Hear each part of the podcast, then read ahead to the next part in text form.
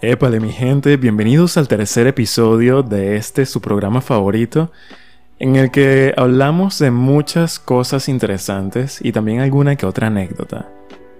Como todos ustedes saben, yo soy Edgardia y me encanta que hoy también estén tan felices. Ustedes siempre me contagian esa alegría con esa sonrisa tan linda, ¿no? Qué bonito. Les recuerdo que este programa no tienen que verlo, simplemente pueden ponerse sus audífonos o encender sus parlantes o sus cornetas, como prefieran decirlo, y disfrutar de este podcast mientras salen a correr, mientras están comiendo algo rico o mientras intentan... Van al tren. Corte.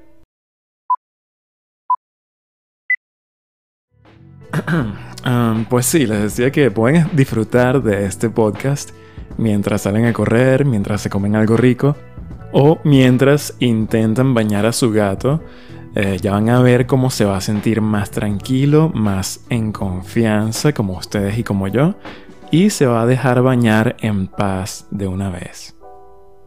Y bueno, después de toda esa introducción de radio, la ya acostumbrada introducción, eh, quiero comentarles que, por supuesto, el lenguaje se va a relajar, vamos a estar más espontáneos, más sueltos y quiero empezar contándoles que hablando de eso, de estar en paz y más en confianza y todo eso, hay días como que nos despertamos como de malas, ¿no? Directamente. Así tipo de mal humor. Yo me acuerdo que hace unos días fui al mall y quise entrar a la feria de comida, ¿no? El food court, como le dicen acá. Y había una fila, había una cola para entrar.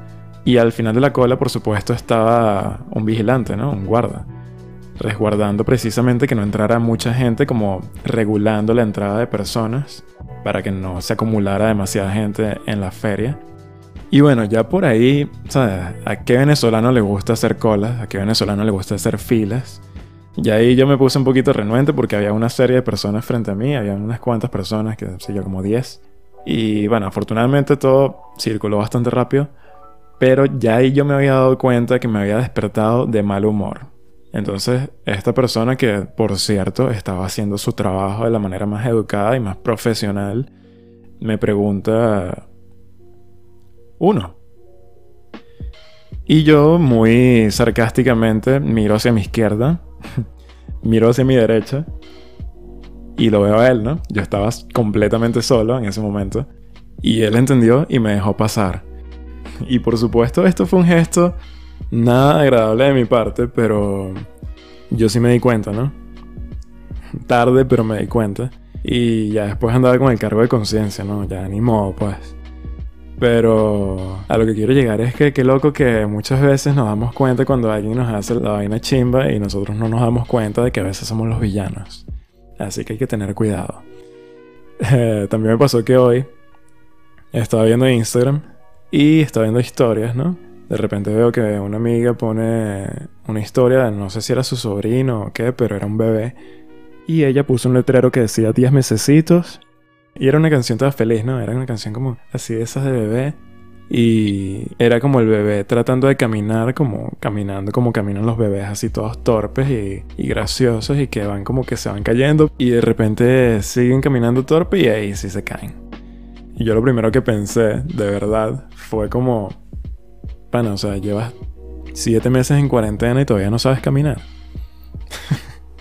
la vaina más absurda del mundo porque yo creo que lo que pensé fue en los, que si los bebés antílopes, que los bichos caminan como en 20 segundos porque tienen que escaparse de los leones y no pueden perder el tiempo. Y yo pensé como que coño, que inútil es el ser humano, ¿verdad? O sea, en ese sentido somos como súper atrasados, como nos tardamos tanto para aprender todo incluso darnos cuenta cuando estamos haciendo algo chimbo. Y es tanto así que muchas veces cuando estamos en una relación de pareja y se termina y terminamos mal como por un problema chimbo, algo que salió feo, algo que salió mal. Eh, siempre nosotros tenemos la versión nuestra que, de qué fue lo que pasó y la que le decimos a nuestros conocidos y esa otra persona tiene su versión que también le cuenta a su familia, a sus amigos Y ambos, muchas veces, ambas versiones son completamente opuestas de que el otro es un coño de madre, ¿sabes? Pero bueno, creo que todos somos villanos alguna vez. Y lo más importante es darse cuenta, si es posible, antes de, de comentar algo estúpido o de hacerle daño a los demás, ¿no? Vieron que aquí también, también se saca algo bonito, algo humano, algo productivo. Esto es Aprendiendo Valores con Ed. Qué genial este podcast. Y bueno, precisamente hablando de cosas hostiles, de cosas coño de madre, yo quería hablarles de un lugar que es extremadamente complicado. Este, como ustedes saben, eh, los Estados Unidos tienen rato enviando, o la NASA tiene rato enviando sondas hacia Marte. Este, incluso últimamente ha estado muy de moda Marte porque quieren eh, hacerlo habitable para el ser humano, quieren ir allá, quieren hacer colonias. Pero hoy les voy a hablar de Venus, que es el planeta más cercano a la Tierra. Y resulta que a pesar del nombre, Venus, que es la diosa romana de la belleza, y que básicamente es la copia barata o vamos a decir el copy-paste de Afrodita, que es la diosa griega de la belleza. Ya saben cómo eran los romanos, eran económicos.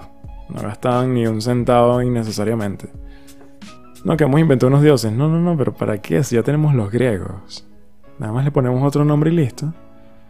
Y sí, pero ya me estoy desviando. Lo cierto es que, como venía diciendo, a pesar de tener el nombre de una diosa de la belleza, este lugar es extremadamente hostil. Estamos hablando de un planeta que tiene una atmósfera sumamente densa que está compuesta por más de un 96% de dióxido de carbono. Y sí, por supuesto que le suena este nombre porque es el típico humo que vemos en las fotos de, de la típica fábrica que tiene un montón de chimeneas soltando ese montón de humo. Bueno, dióxido de carbono, entre otras cosas. Lo cierto es que esa atmósfera tan densa de dióxido de carbono hace que el planeta esté bajo un inmenso efecto invernadero, que es algo que ha empezado a pasar en la Tierra, que es que el calor del Sol, la radiación, se queda atrapada entre la atmósfera y el, y el suelo, por así decirlo. Entonces, ¿qué pasa? Que se calienta más de lo normal y de ahí viene el calentamiento global, ese fenómeno que tanto hemos escuchado. Bueno, en Venus imagínense eso 100 veces.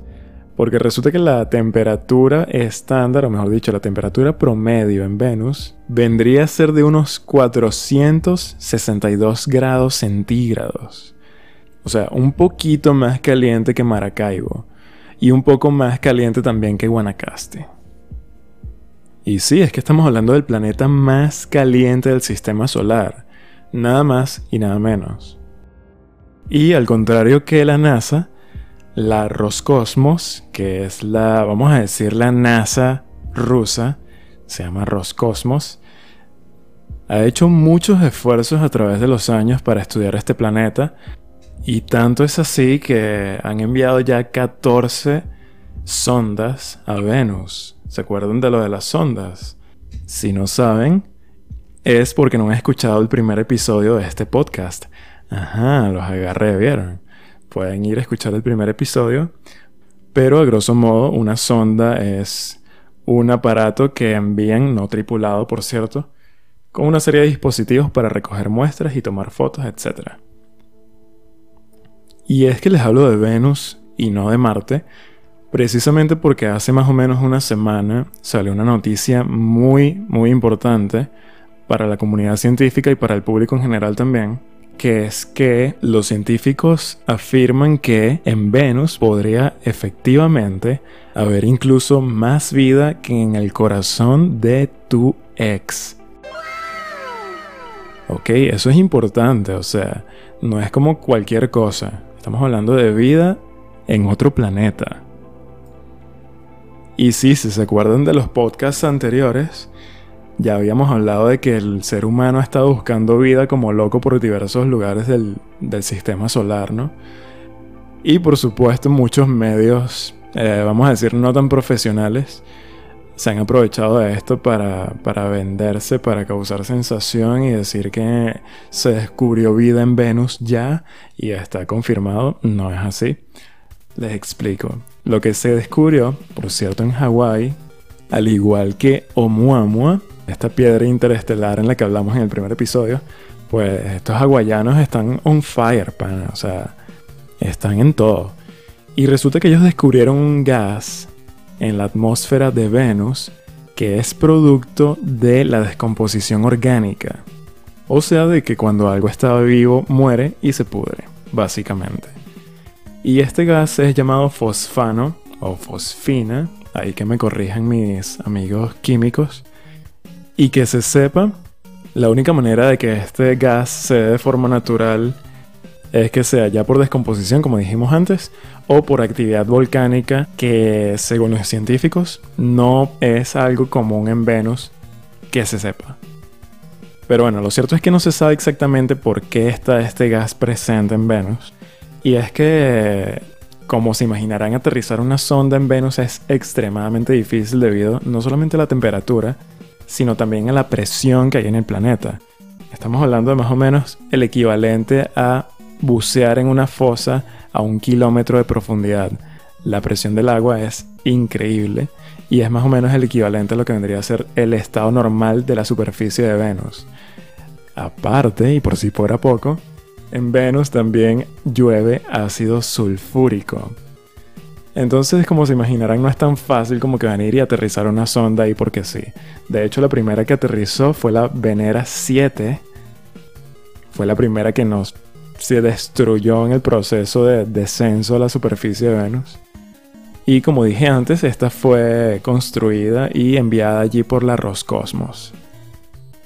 Pues en relación a todo esto y el descubrimiento de posible vida en Venus, una vez más, hay un incidente bastante curioso y bastante interesante con el Venera 11, que como ya les dije, fue otra sonda enviada posteriormente a la Venera 7, que fue la primera que aterrizó.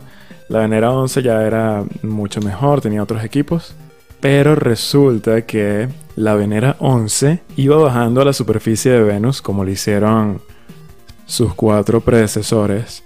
Y una vez ya aterrizada la sonda en Venus, pusieron en marcha esta serie de pasos para recoger muestras, etc.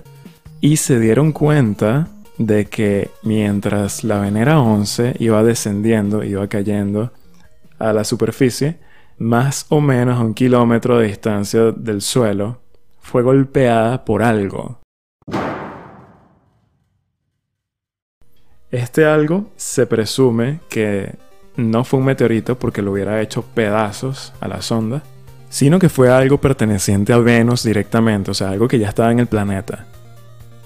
Entonces imagínense ustedes, si no fue un meteorito, si no fue un pedazo de la sonda que se desprendió y luego chocó, ¿qué rayos pudo haber sido? ¿Qué coño pudo haber sido lo que golpeó el Venera 11? Ya ahí se, incrementan las, las apuestas por lo de la vida en Venus. Resulta que hasta el día de hoy no se tiene ni la más remota idea de qué pasó, de qué golpeó a la Venera 11 y tanto fue así las precauciones que tomaron los rusos, la Roscosmos, que en sus posteriores misiones, en la Venera 13 y 14, incorporaron más dispositivos y también entre ellos micrófonos, por si acaso, ¿no?